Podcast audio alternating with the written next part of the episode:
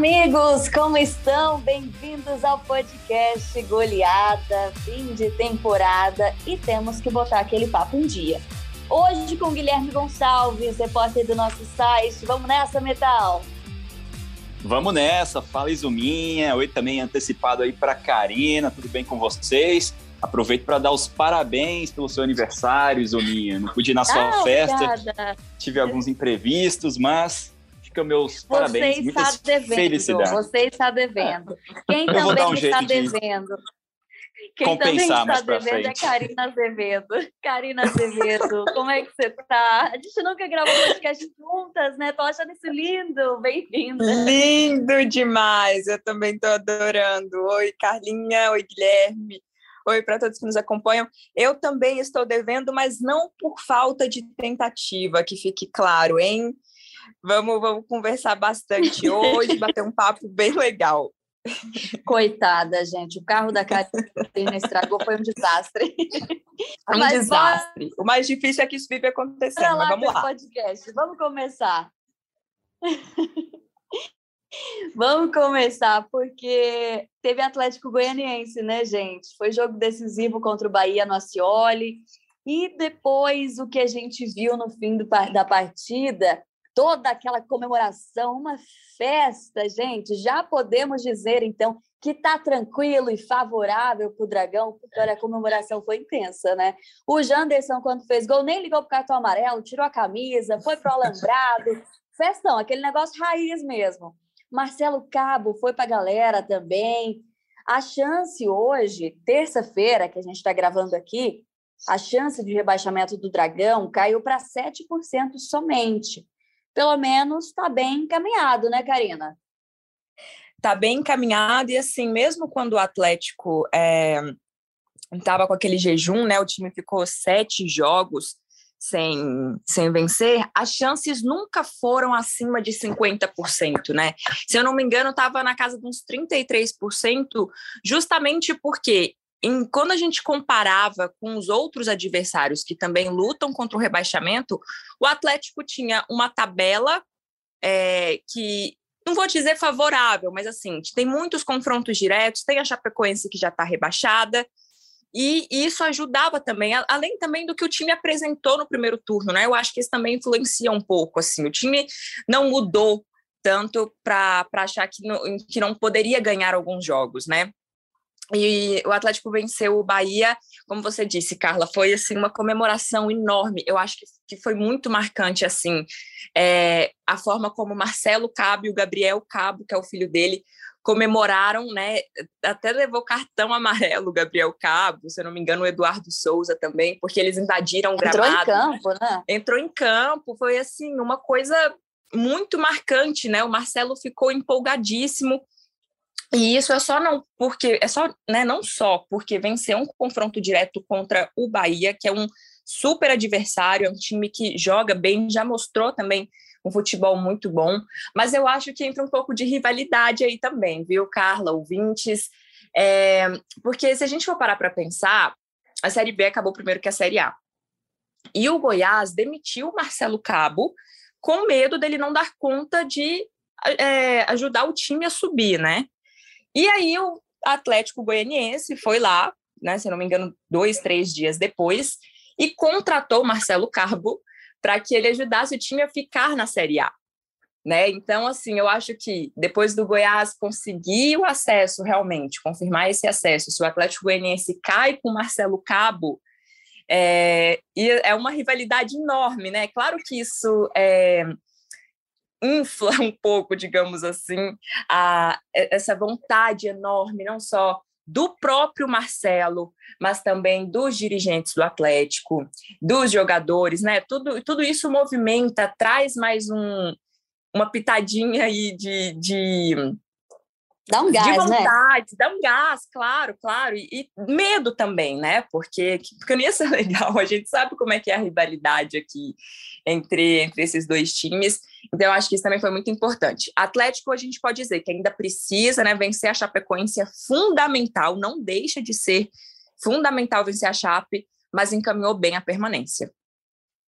Vou até citar aqui uma frase do Marcelo Cabo na entrevista pós-jogo ali no campo, para o nosso amigo Rafael Selpa, que estava fazendo a transmissão, aspas, não estamos a sete jogos sem vencer, são cinco jogos de invencibilidade. Fecha aspas. É uma outra forma de ver esse momento do Atlético também, né? Uma forma otimista, claro. Mas se o discurso não for motivador, não pode ser professor também, né, Guilherme? Ah, com certeza. Essa reviravolta matemática que o futebol permite é, realmente faz sentido. E os treinadores, os dirigentes têm que usar isso mesmo. O, o Atlético agora chegou a cinco jogos sem perder, são quatro empates e uma vitória. Eu concordo muito com a Karina que essa questão da rivalidade com Goiás e com esse recente acesso do Goiás, né?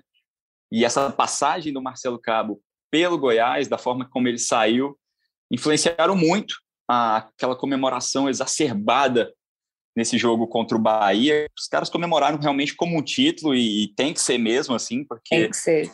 essa permanência é muito importante para o Atlético. Se, se, por acaso acontecesse um rebaixamento, seria uma tragédia para o Atlético, porque a campanha foi muito boa ali no início. Seria deixar escapar pelos dedos uma permanência que, ao longo de quase toda a competição, esteve quase sempre muito perto de ser garantida. Então, assim, a gente entende a comemoração. O time ontem fez por merecer essa vitória.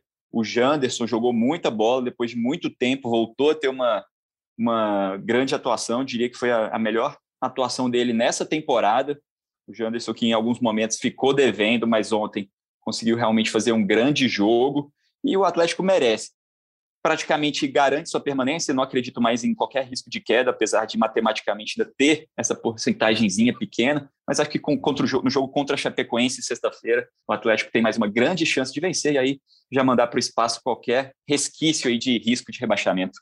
Não, e assim, eu, eu quero só acrescentar também é, que era para o Atlético ter né, feito esse jogo contra a Chape antes, e aí, por causa do problema no voo, o jogo foi remarcado, o time voltou para Goiânia, de São Paulo voltou para Goiânia e teve um tempinho a mais para treinar é, de olho nesse, nesse jogo contra o Bahia.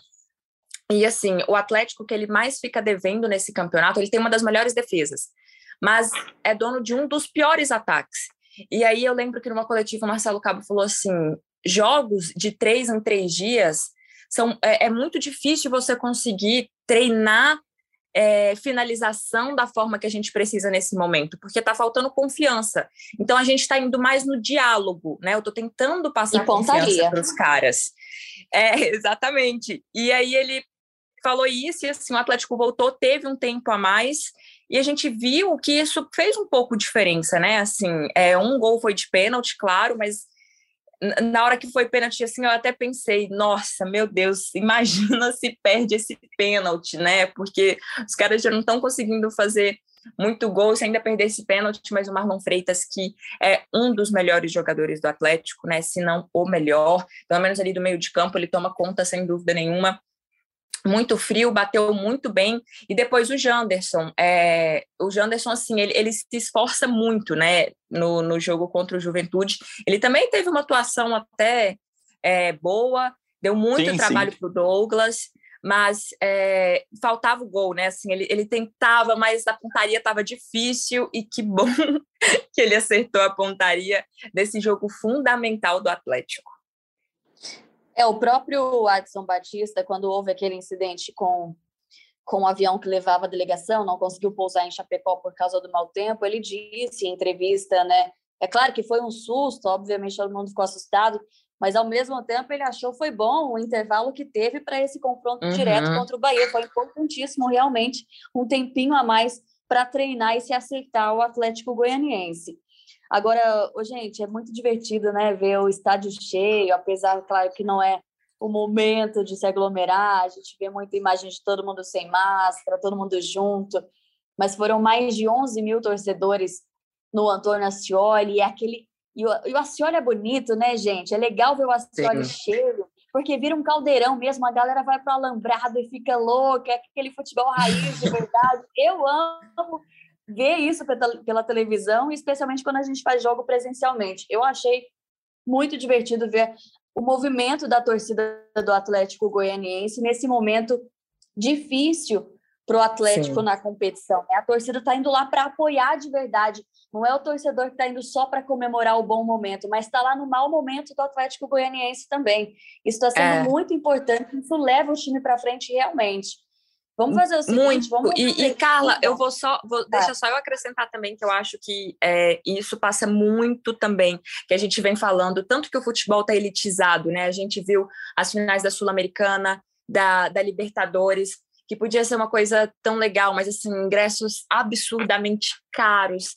É, e no Brasil também tem essa prática, muitos clubes exageram de cair para a Série B. Então, colocou o ingresso é, a um preço popular, R$ reais, lota o estádio, traz a torcida para o lado, dá gás para o time e dá pressão também no time, né? Porque eu estava naquele jogo contra o Juventude, quando o Juventude empatou a partida, foi um balde d'água fria e a torcida vaiou o time. E, e, de forma correta, porque eles foram lá, fizeram a parte dele e o Atlético sofreu aquele empate. Então, assim, é muito importante esse, esse preço popular do ingresso também. Cinco reais, né? É muito legal o preço desse ingresso, mas para o Atlético é óbvio que não vai não vai ganhar nenhum dinheiro com isso, mas vai ganhar muito muito reforço em campo, vamos dizer assim, né, dos torcedores. A gente começou a falar do Janderson, vocês citaram ele aí, a, o desempenho dele no jogo, vocês gostaram, então? Eu vou até citar o Seba aqui mais uma vez, porque durante o jogo na transmissão ele falou uma frase que eu concordei demais. Aspas aqui do Seba de novo. Ê, Sebinha, você está sempre aqui com a gente. Aspas. A torcida muitas vezes critica o Janderson, mas ele deixa tudo em campo. Fecha aspas. E é muito verdade isso, porque esforçado, o Janderson sempre foi, né? Às vezes eu mesma, eu confesso, eu pego no pé do Janderson por decisões que eu não entendo que ele toma durante a partida. Às vezes eu penso, não, Janderson, não é assim, Janderson. Tanto é que em algum momento ali ele perdeu a titularidade, mas é verdade, o Janderson tem muita vontade em campo. Você vê isso nele em todas as partidas que ele entra, né?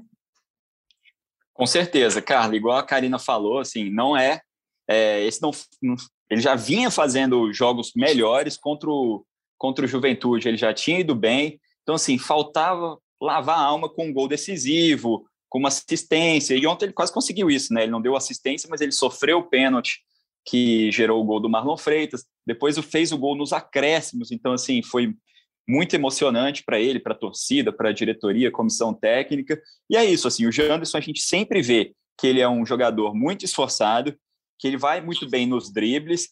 O probleminha dele é tomada de decisão, né? E finalização. Às vezes, ou ele toma uma decisão errada, ou ele tenta fazer um chute e acaba não acertando muito bem. Mas, assim, é um jogador de 22 anos, então, assim, é novo, tem um tempo ainda para aprimorar isso. É claro que com, essa, com esse futebol maluco, igual vocês falaram, de jogo em três em três dias, é complicado você treinar finalização, essa questão do fundamento, né? Muitas vezes os treinadores não têm tempo para isso. Mas o Janderson tem 22 anos, é novo, ainda tem aí é, uma carreira que está só começando, ele pode aprimorar isso. Esse ano não vinha conseguindo ser esse jogador, tanto é que pegou banco de reserva durante vários jogos. Mas, por exemplo, se você, se a gente olhar os números dele, em 2020 ele fez 41 jogos e 4 gols, 5 assistências. Esse ano, ainda que a gente tenha falado que ele não vem bem, os números são mais ou menos parecidos. São 48 jogos, 4 assistências e 4 gols. Então, assim, com esse gol de ontem, ele igualou o número de gols e está um atrás em número de assistência em relação ao ano passado. Não é tão diferente assim, apesar de, claro, a gente sempre bater na tecla de que esse ano a gente esperava um Janderson melhor, né? A renovação dele, do empréstimo dele junto ao Corinthians foi muito importante para o Atlético naquela virada de temporada. A gente sabia que seria um jogador importante, para o Goianão, para a Copa Sul-Americana, e ele começou bem, né? O Atlético começou muito bem a temporada. Depois ele foi caindo, mas agora está mostrando aí que realmente é um jogador fundamental e importante para essa permanência do Atlético. Melhor com o Janderson em campo, então. E a postura do Dragão, gente? É esse? É o melhor futebol que o Atlético pode apresentar nessa reta final do Brasileirão, sob o comando do Marcelo Cabo? gostei muito da, da postura do time, assim, é, o Atlético, ele, apesar do, dos jogos sem, sem vitória, ele vinha sendo melhor, né, do que, os, do que os adversários. Eu vou citar aqui esses três jogos mesmo, olha, o, contra o Santos, o Atlético foi muito melhor, terminou empatado o jogo, mas o Atlético ele poderia ter saído ganhando, foi realmente, o problema realmente foi a falta de pontaria. Contra o Juventude, o Atlético foi muito melhor também. O Douglas é, fez grandes defesas, travou uma batalha enorme com o Janderson. O Janderson tentou quatro vezes ali, o Douglas venceu todas. E ontem contra o Bahia também, é, assim, eu acho que de todos, talvez foi o mais equilibrado é, dos últimos jogos do Atlético, mas o time também chegou a ser um pouco melhor. Não foi um, foi uma injustiça aquele gol na reta final do segundo tempo, sabe? Não dá para falar assim, nossa, o Bahia deixou escapar um ponto. Não. É, eu acho que o Atlético foi melhor. O time vem se comportando bem, assim, claro que tem alguns deslizes, igual aquele 4 a 0 para o Palmeiras, né? Que lá foi terrível, mas aí eu lembro aquele 3 a 0 contra o Fortaleza lá em Fortaleza, que foi o primeiro jogo, jogo sem o Barroca. Então assim, o time ele ele você vê que ele pode dar mais, só porque algumas coisas atrapalham, como por exemplo, é, essa falta de pontaria. E eu acho que a gente também tem que lembrar muito que desde que o Marlon Freitas voltou, é, o time foi outro, assim, o Marlon lá ele dá, ele dá outra coisa, outro, outro, outra dinâmica para o time para atacar, para as bolas chegarem lá na frente. É, eu, eu lembro que eu fiz um levantamento, o Atlético agora, se eu não me engano, ele está com 26 gols, né? E quando ele estava com 20, 23 gols... 20, 28 agora, né? Fez dois 28, ontem. isso, 28. Se eu não me engano, desses 28, somente 12 são de atacantes. Então, assim, é uma, é, é realmente o ataque que deixou a desejar o Dragão chegar nessa reta final tão desesperado para para garantir logo essa permanência e com medo do rebaixamento. Mas é um time que sabe se, se, se comportar bem dentro de campo. O Marcelo chegou sem ter muito tempo para treinar. Eu não, eu acho assim que o Marcelo ele sabe que o trabalho dele para uma Série A não é tão garantido assim. Se ele não for bem no Goianão com o Atlético, sem dúvida nenhuma, ele não vai ser o treinador do Atlético para a Série A do ano que vem. Então, é um time, é um time que pode oferecer mais, mas o que ele está mostrando agora é mais do que suficiente para ele garantir a permanência.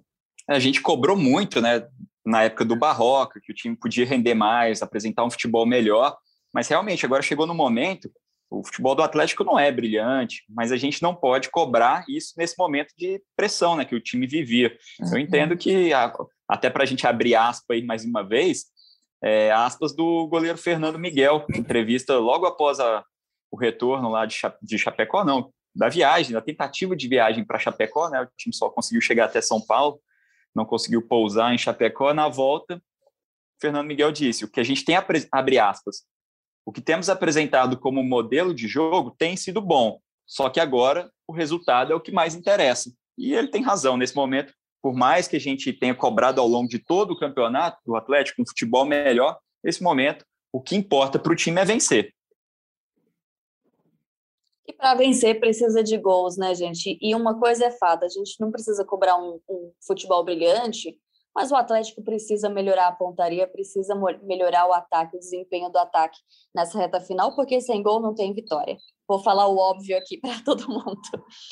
Ó, lembrando, sexta-feira o Dragão enfrenta a Chapecoense às 8 da noite na Arena Condá, em Chapecó. Para arrematar, pro... Carlinha, posso Vila destacar agora. só Bora dois pontos rapidinho? Claro só duas, jogadas assim, queria destacar dois jogadores que na partida de ontem foram fundamentais também para essa vitória do Atlético. O Dudu, o jogo estava um a um, o Bahia tem um contra-ataque, praticamente assim, cinco, seis jogadores contra um jogador só do Atlético, que era o Dudu, ele consegue defender bem, não sai o gol da virada do Bahia nessa jogada, e no gol do Janderson, o gol da vitória, passe do Lucão, assistência do atacante Lucão, foi bem, fez o pivô e deu a assistência precisa para o gol do Janderson. Show. Bora de Vila Nova agora, então. O Vila encerrou sua participação na Série B 2021, vencendo Vitória na última rodada e celebrando uma campanha de G4 nesse retorno, né, galera? Foi o terceiro melhor time entre os 20 clubes, 32 pontos conquistados. Agora vem cá. Será que se o Igor estivesse no comando do Tigre durante todo o campeonato, o Vila poderia ter brigado por posições até melhores? Tá aí o desafio, gente. Hum. Olha, é uma pergunta eu... difícil de responder. Difícil de é. responder. Eu diria assim, ele, ele, teve uma passagem ali naquele comecinho, né? Foi, foi bem, mas assim, os números não chegam nem perto desses que ele tem agora. E acho que chegaram jogadores muito importantes ao longo da competição, né? O Alisson e o Clayton, os dois artilheiros do Vila na Série B, ambos com sete gols, chegaram ao longo da competição. Então, assim, eu não teria tanta certeza em afirmar que, assim, só de o fato de o Igor começar a temporada, começar a Série B no comando, se o Vila talvez tivesse esse grande desempenho que teve no segundo turno, né? Outro jogador que chegou foi o Moacir, tomou conta da lateral direita, virou o lateral direito absoluto, titular absoluto, mesmo não sendo exatamente um jogador da posição, está acostumado a fazer, mas é mais um volante, né? Mas assim, acho que o Vila ganhou reforços ao longo da competição que permitiram a ele ter esse bom desempenho. Claro, o trabalho do Igor é excelente no segundo turno, mas não sei se só o início de Série B com ele faria o Vila, por exemplo, brigar pelo acesso. Eu não sei se desde o começo do campeonato, mas assim, eu até hoje não entendo o motivo de não ter deixado o Igor direto e ter, é, ter, é, ter trazido né, o, o Emerson Maria. Eu lembro que, assim, de, o, o, Igor ficou um bom tempo, eu não lembro agora exatamente quantos jogos, né? Até a diretoria trazer o Emerson Maria. Ele começou muito bem, mostrando muita coisa, depois foi oscilando, a diretoria achou melhor trazer um treinador mais experiente. Só porque aí já não era mais o momento, né?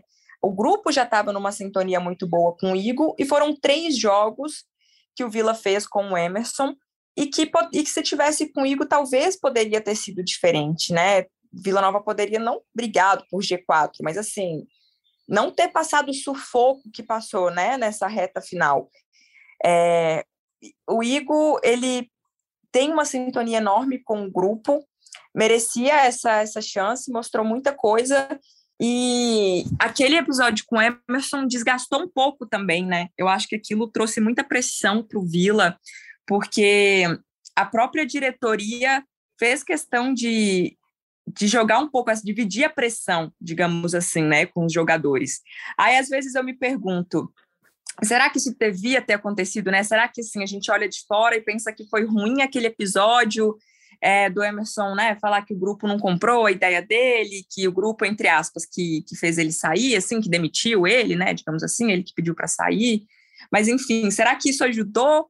Ou será que isso desgastou? A gente fica né, naquela coisa de, não, é, é destino, tinha que acontecer, né? Mas, assim, eu não teria, eu teria deixado o Igor é, com essa sequência, não, com certeza, eu não teria contratado o Emerson, mas aconteceu, o importante é que no final deu certo. É difícil essa transição de auxiliar para técnico, né? Tem aquela desconfiança, será que vai dar conta? Será que não é melhor trazer alguém mais experiente? Mas o Igor mostrou que consegue esse trabalho e tem uma tem agora uma continuidade aí junto com o Vila Nova depois dessa permanência. E a gente está naquela fase de renovações e dispensas no time. Vamos lá, eu fiz uma lista aqui. Nomes importantes do elenco, como o goleiro George, o volante Dudu e o atacante Alisson, têm contrato para a próxima temporada. Tudo certo. O meia Arthur Rezende e o atacante Pedro Júnior ficaram sem contrato depois do jogo contra o Vitória. E eles não vão ser mais utilizados na Copa Verde, mas existe a possibilidade de acertarem um novo contrato para 2022. O zagueirão, o xerifão, o Donato e o meia Thiago Real assinaram um aditivo no contrato que dá a possibilidade de eles ficarem até o fim da Copa Verde. E já deixaram o clube o lateral Danilo Belão, o meia Renan Mota e os atacantes Kelvin e Nico Maná, que rescindiram os contratos. A pergunta é: quem faria realmente falta na próxima temporada? Quem fez bem em ir embora? O que, que vocês acham? Posso começar, então? Pode, Vou pode lá. ir, eu ia falar. A espinha dorsal, né? Eu acho que qualquer um ali que sair dessa espinha dorsal vai fazer falta. A espinha dorsal que eu considero do Vila seria o Jorge, né? Rafael Donato na defesa, Dudu e Arthur no meio de campo. e o Alisson no ataque, né? Alisson e Clayton, digamos assim. É, apesar de ter contrato, eu acho que o, o, o, Vila vai ter dificuldade em manter o Dudu. Acho que vai chegar proposta para ele, vai, vão ter times interessados no Sim. futebol dele. Então, assim, mesmo com contrato, acho que vai ser difícil. Esses jogadores seriam os primeiros que eu tentaria manter, né? Essa espinha dorsal. Acho que seria interessante. Não houve acerto ainda aí esses jogadores não ficam para a reta final da Copa Verde, né? O Pedro Júnior e o Arthur Rezende. Acho que pelo menos o Arthur Rezende, acho que seria importante o Vila tentar manter para o ano que vem. E dos que saíram, acho que nenhum vai deixar, vai, vai deixar saudade. Nem o Danilo Belão, nem o Renan Mota, muito menos o Kelvin e o Nico Maná. Acho que não contribuíram muito, saem sem deixar muita saudade. E o Vila realmente precisa abrir espaço no elenco para se reforçar melhor para o ano que vem. Olha, eu concordo com essa espinha dorsal que o Guilherme falou. Eu, assim, eu acho que agora eu, é, muitos vão me criticar, muitos vão ficar do meu lado, vamos ver. Mas eu não faria. Abre seu coração. eu não faria questão de manter Rafael Donato. É, eu acho que ele é um zagueiro muito bom, com certeza. É, acho que ele tem um espírito de liderança ali. Mas eu acho que ele já ofereceu o que ele podia ao Vila Nova. É, e eu acredito também que o clube está vendo um pouco dessa forma. Assim. Claro que eu acho que ele vai, talvez, tentar manter e tudo, mas eu não faria questão, sinceramente. Assim, o, o Donato, ele, é, ele, ele errou em alguns momentos cruciais. É, ele não vem apresentando mais uma constância enorme, como ele já, já, já apresentou antes, e sem contar bastidores, né? Às vezes a gente fica sabendo de uma coisa ou de outra, é, e eu, eu, não, eu não tentaria renovar com o, o Rafael Donato, assim, acho que o Vila tem que ser muito grato, ele mostrou muito serviço ao longo da passagem dele, mas assim, né, eu, eu acho que, que, que, essa história já pode chegar ao fim. O restante da espinha dorsal que o Gui eu também acredito que é fundamental tentar manter, principalmente o Dudu, acho que é difícil. E eu, eu quero é, trazer aqui o Arthur Rezende, né, gente? É, ele, ele é revelado pelo Goiás, veio para jogar no Vila, ele perdeu um pênalti na final do Goianão contra o Grêmio Anápolis. Ele ficou é, um pouco, como eu posso dizer, um, um pouco não, não, sei se é sobrecarregada a palavra, mas depois da saída do Alain Mineiro, ele ficou um pouco com protagonismo assim em cima dele, é, ali no meio de campo, mesmo com tudo o que aconteceu, né? Principalmente na, na, dele perdendo esse pênalti na final do Goianão. Mesmo assim, os torcedores do Vila nunca deixaram de abraçar o Arthur. Ele sempre apresentou um futebol não é brilhante, mas é um futebol bom para uma série B ali é, é um futebol suficiente, foi importante para o Vila, um, um, menino importante. E assim, hoje ele faz, né, é uma peça fundamental, assim, com certeza eu tentaria manter o Arthur Rezende também. É, acho que o Vila consegue isso, até porque ele, né, gosta muito de Goiânia, tem muita vontade de ficar aqui, vai ser pai, a esposa dele está grávida, ele até fez um gol e dedicou para ela, não lembro se foi contra, acho que no jogo contra o Londrina, se eu não me engano. E Kelvin uma decepção, né, dos que estão saindo aí. Kelvin uma decepção total, assim, ele teve e ele teve chance para mostrar porque que ele já passou por tantos times é, grandes pelo Brasil, né? Ele teve oportunidade, ele teve sequência, não foi por falta de, de tentativa do Vila, né? Digamos assim, realmente uma decepção. E Berlão, verdade isso, assim, foi titular durante muito tempo e muito na verdade, assim, tempo. assim, a arrancada do Vila e a sequência de jogos invicto começa quando tem a troca, né? Sai o Kelvin e entra o Diego Tavares no ataque. Uhum. Exatamente. Então, é, o rest... só, só rematando, Carlos, o restante eu acho que não faz falta. Belão, Renan Mota, Nico Maná, é... e hoje é dia 30, né? Mais um monte de contrato acaba hoje no Vila. A gente vai acompanhar aí, até para comentar no próximo, no próximo goleada. Quem mais também, com certeza, não fica no Vila. Olha só, Karina, depois que você falou de Rafael Donato, eu quase parei de prestar atenção no resto. Quem discorda com Karina Azevedo, respira. eu não concordo, Karina Azevedo. Eu acho que Rafael Donato foi essencial nessa, nessa campanha do Vila Nova. Rafael Donato mais acertou do que errou. Esses últimos jogos que ele já não estava mais tão bem assim quanto se espera dele. Eu acho que tem muito do cansaço do Vila Nova, de jogar muitos jogos, de dar tudo em campo que o Donato dá. E acho que o Donato é um zagueiro que eu considero aquele zagueiro raiz, sabe? Aquele zagueiro que não tenta nenhuma firula, chegou a bola no pé dele, ele mete a bicuda para longe mesmo. E acho que a Série B é isso, sabe? A Série B é esse negócio rasgado mesmo, essa briga essa loucura mesmo, e, e, o Donato representa isso. Eu acho que o, o Donato pode fazer falta assim no ano que vem, e acho que o Vila poderia brigar para ficar com ele sim.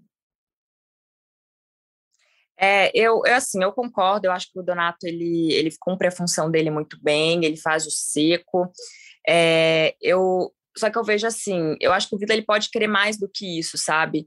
Ele, o Vila ele tá com um treinador que conhece muito bem as limitações do clube, é, vai começar com o Igor no planejamento.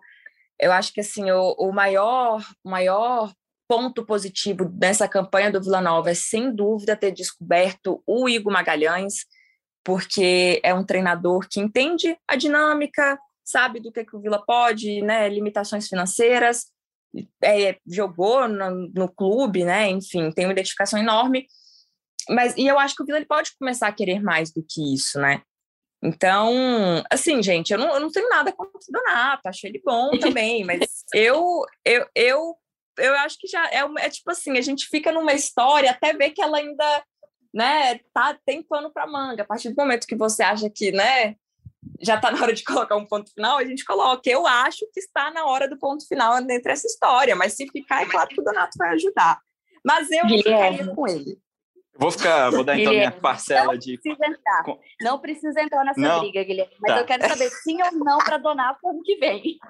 Sim, sim. Porque eu acredito no seguinte: você renovando com o jogador não quer dizer que ele vai ser titular ano que vem. Renova com ele, mantém ele no elenco e, claro, reforça, contrata mais zagueiros que você acredita que possam ser melhores que ele. Se acontecer dele continuar como titular ano que vem, bem. Se acontecer de os, os zagueiros que você contratar serem melhores do que ele, ele vai perdendo espaço naturalmente e, quem sabe, até deixa o elenco depois. É, resta saber se Donato aceita a reserva numa boa. É. né? Tem isso, né, gente? Mas tudo bem. É isso, é isso. Vamos mudar, vamos mudar. Calma lá, porque a temporada ainda não acabou, né? E o Vila segue com boas chances na Copa Verde. O Tigre volta a campo na quinta-feira, fora de casa, contra o Nova Mutum, e pode perder por até dois gols de diferença para avançar para a final, já que venceu o jogo de ida aqui no Opa por 3 a 0. Não é um placar fácil de virar, não, viu, Nova Mutum? Não é não, gente? Não é não. Vai ser difícil. Ah, o Vila tá na final da Copa Verde já, pode, pode é, colocar. Acho que a gente tá pode falar. para a final. Vale o Vila, ele que o Vila... Pode falar, Carlinhos. Pode falar, Karina. o Vila ele vem sobrando nessa Copa Verde, né, gente? Já rolou até sete gols. Eu, eu não lembro contra o time, gente. Na verdade, eu lembro, mas às vezes eu me confundo na hora de falar. o Vila vem é. sobrando muito nessa Copa Verde. É, eu acho que realmente o maior desafio vai ser na final, né? Que a gente vai ver o Vila assim, realmente colocado é, a prova, porque vai ser o Paysandu ou o Remo. É, a gente sabe que o histórico contra o Remo é ótimo, é excelente. O Vila já foi campeão em cima do Remo esse ano, inclusive pela Série C 2020. Só que assim, não dá nem para a gente arriscar quem vai ser, porque o primeiro jogo da semifinal entre Paysandu e Remo é amanhã. E aí só no sábado que vai, amanhã quarta no caso, né? Deixa eu colocar aqui, na quarta-feira.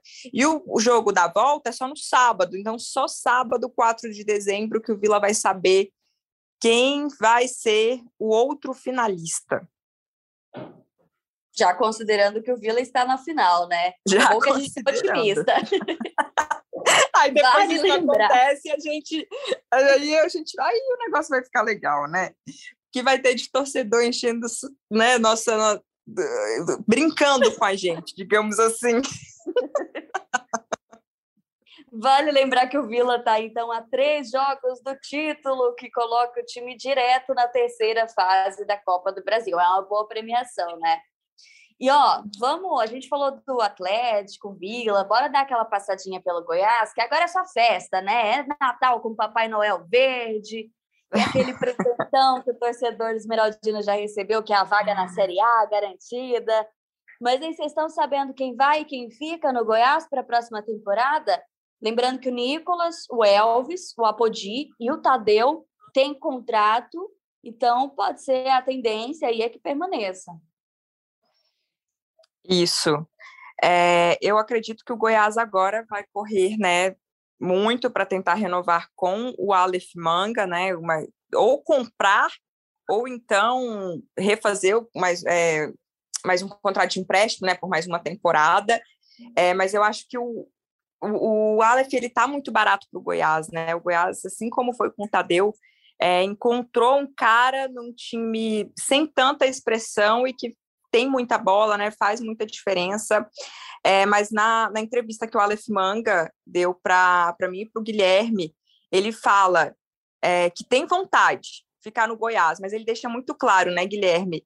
Se vem proposta da Europa, não vai, não, não tem o que pensar. Pelo menos foi o que eu entendi.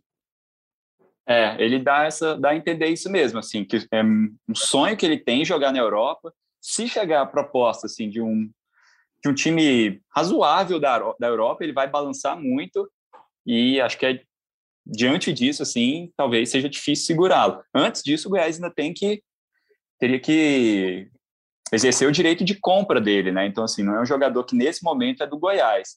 Então, assim, é uma situação para a gente ficar bastante de olho. O Goiás quer muito continuar com ele, mas se tiver proposta, se chegar alguém para o Volta Redonda aí, é, é possível que a Europa balance o Aleph Manga. É. E, e, eu acho que o Goiás ele também agora vai ter que ir atrás é, de uma dupla de zaga. O David Duarte, titular absoluto, né? Não, não, né, não fica, já se despediu, já teve a despedida, saiu super emocionado é, do jogo contra o Brusque, logo aos 10 minutos, ele já saiu, foi muito aplaudido. E o Reinaldo César não tem contrato, né? O Goiás também teria que tentar a renovação com ele, e que foram os dois principais, juntamente com o Tadeu, né? De fazer o Goiás finalmente ter uma zaga que não é tão vazada, gente, porque isso era uma coisa que não acontecia se eu não estiver enganada, desde 2013, 14, assim, porque o Goiás aí ele caiu já em 2015, passou três anos na Série B, dois, lutando para não cair, com a zaga super vazada, subiu com uma das zagas mais vazadas, ficou na Série A com a mais vazada do campeonato. Então, assim, e, e, caiu com a mais vazada também, né? Então, tinham muitos anos que o Goiás não tinha um sistema defensivo sólido, bom, que fosse uma das principais características do time. Conseguiu isso com essa dupla de zaga, com o Tadeu, claro, né? Sempre é, Caio Vinícius e o Rezende, que foram titulares a maior parte do tempo no, no campeonato, ajudando muito também, dando cobertura ali. Mas eu acho que dupla de zaga, pelo menos três zagueiros, o Goiás vai ter que ir no mercado trazer. A diretoria está, então, tentando ficar com o Manga, com o Reinaldo e comprar o Rezende. E o Felipe uhum. Bastos já renovou por mais já um renovou. ano. Foi uma boa?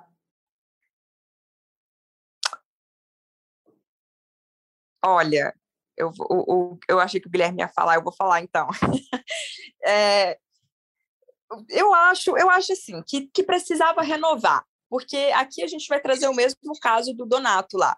Se o Vila fica com ele, vê que ele não dá conta, ele é um ótimo reserva. Eu acho que é a mesma coisa do Felipe Bastos. O Felipe Bastos ele é experiente, é, não vai ser a primeira Série A dele, é, é um cara que pelo que a gente está vendo, assim, é de grupo, pelo que nós vimos, ele é de grupo. Na entrevista que, que eu peguei com ele depois do jogo contra o Brusque, ele falou assim: Eu já estou me sentindo um goiano, eu, tô, eu me senti em casa muito rápido.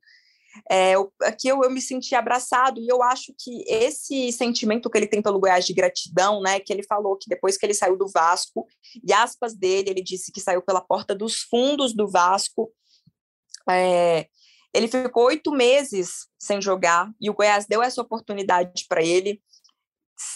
Já chegou com muita sob muita desconfiança, né? Mas ele se mostrou um, um, cara que ainda dá conta de jogar, foi importante, foi titular, né? Conquistou o espaço dele. Para uma Série A, eu não sei, mas assim, eu acho que para compor elenco, é, eu acho que é um ótimo cara, sim. É um cara de grupo e é um cara que a gente sabe que ainda pode oferecer dentro de campo. Para compor elenco, é isso, é, é isso aí, assim. A Karina falou que eu penso também. Mantém no elenco, talvez, se não conseguir jogar, analisa o que fazer, vai em busca de um outro nome, mas assim, para compor elenco, acho que vale a pena. Uhum. É, se tudo der certo, então, ano que vem teremos clássico goiano na Série A. É isso, pessoal. Valeu demais pela companhia de vocês. Eu amei. Tá tudo bem entre a gente, Karina. Vai ficar tudo bem. Obrigada. Que bom, fico feliz. Adorei aqui essa, esse bate-bola hoje com a primeira vez que a gente está junta. É, Guilherme, valeu demais, viu? A gente, valeu, a gente se encontra junto. mais tarde na redação. Combinado. valeu, galera. Valeu, Izuminha. Valeu, galera do Goleada. Foi um prazer. Foi um prazer, gente. Um abraço e até o próximo podcast Goleada. Vem a cobrança do escanteio, a bola viajou,